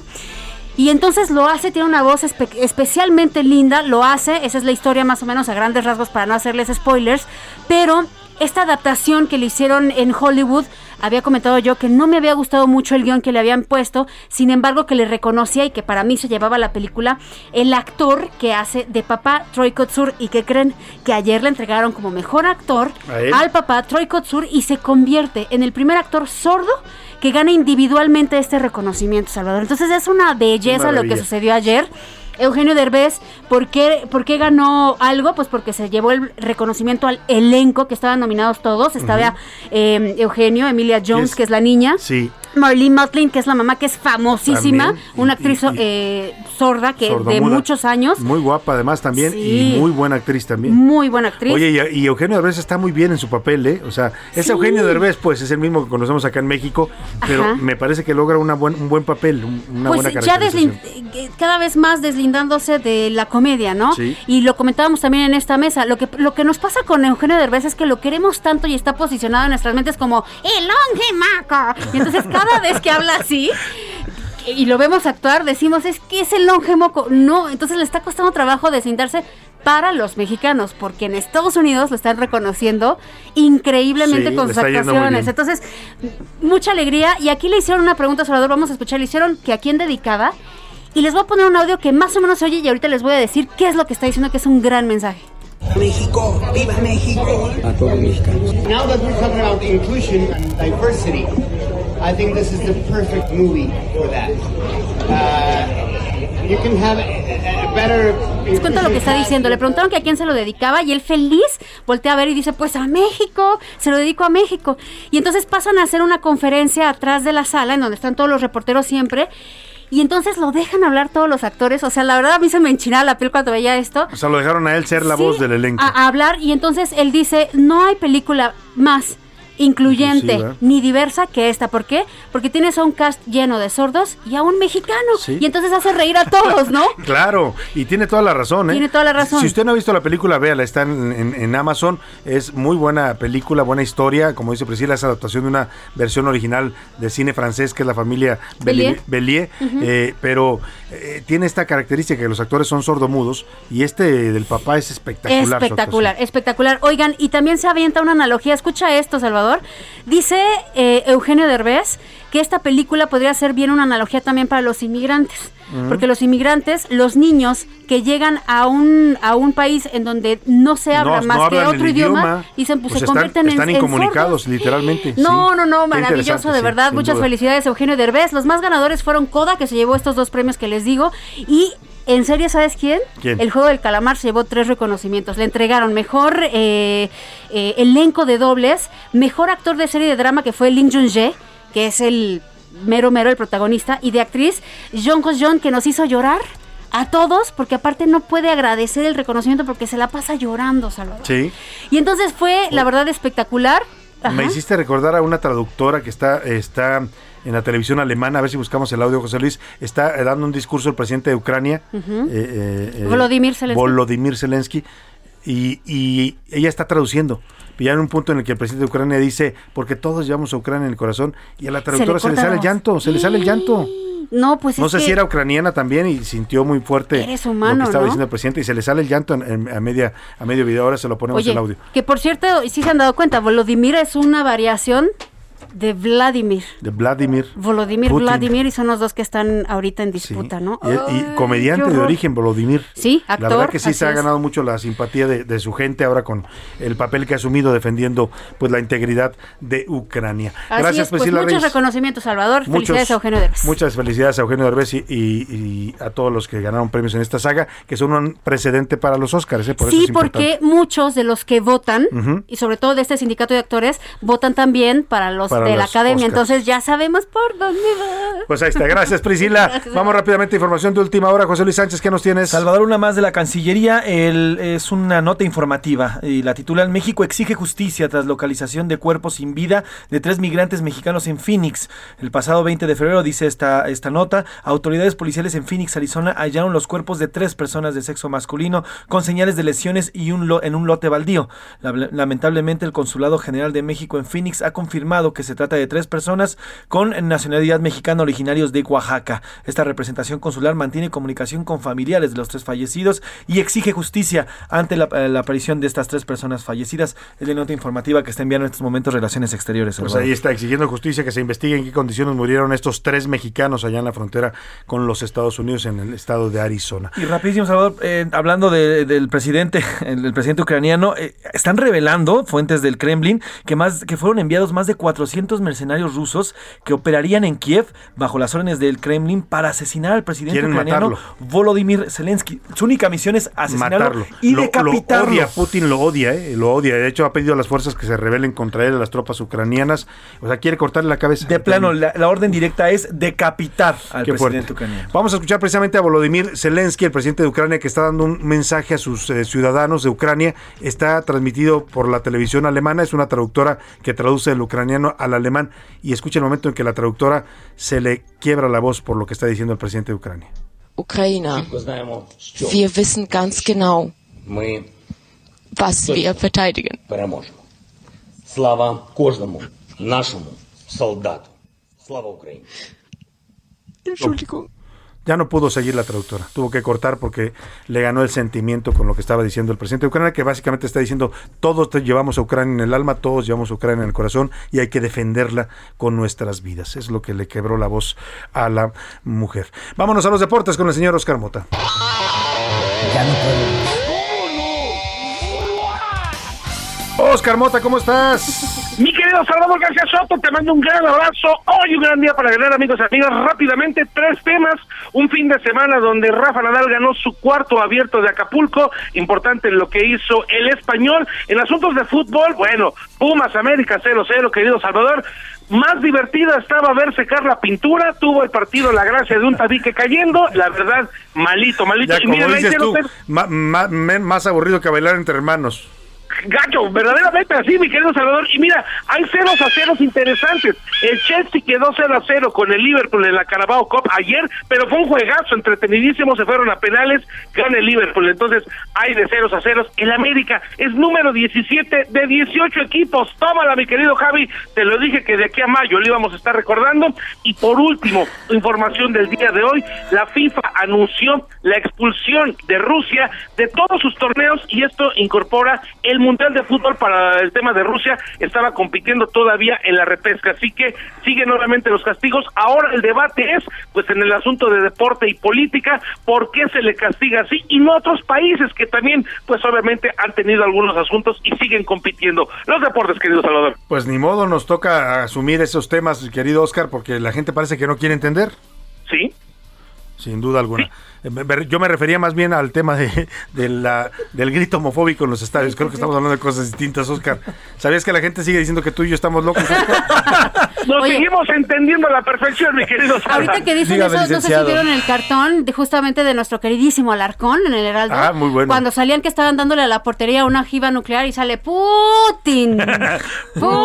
Oye, esa es buena. No, ahora no buena. van a funcionar el grito. Hay que gritar eso mejor. Pues hay que cambiarle. Putin. va a gustar muchísimo la vida. Hoy, Pero hoy en día, acento en la U. hoy es una peor ofensa que la otra, ¿eh? Decirle a alguien supuesto. Putin es decirle loco, dictador, tirano, invasor de países. Así es. Ya le hicieron una foto, una portada de la revista Time, donde lo ponen la cara de Putin y le quitan la parte de la boca y le ponen el bigotito de Adolf Hitler. A ese nivel está viendo el mundo al señor Vladimir Putin. Lo que publicó en las redes sociales oficiales de Ucrania, esta imagen de Hitler. Sí, claro. Dale una Sí, Hitler dándole cachetadita. una a Putin. cachetadita Ajá. A un al Putin señor chiquitito, como un niño, ¿no? Bebé, así es. Gracias, Oscar Mota.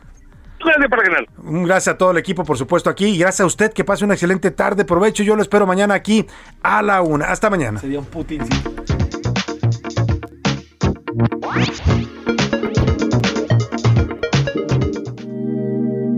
Termina A la Una con Salvador García Soto.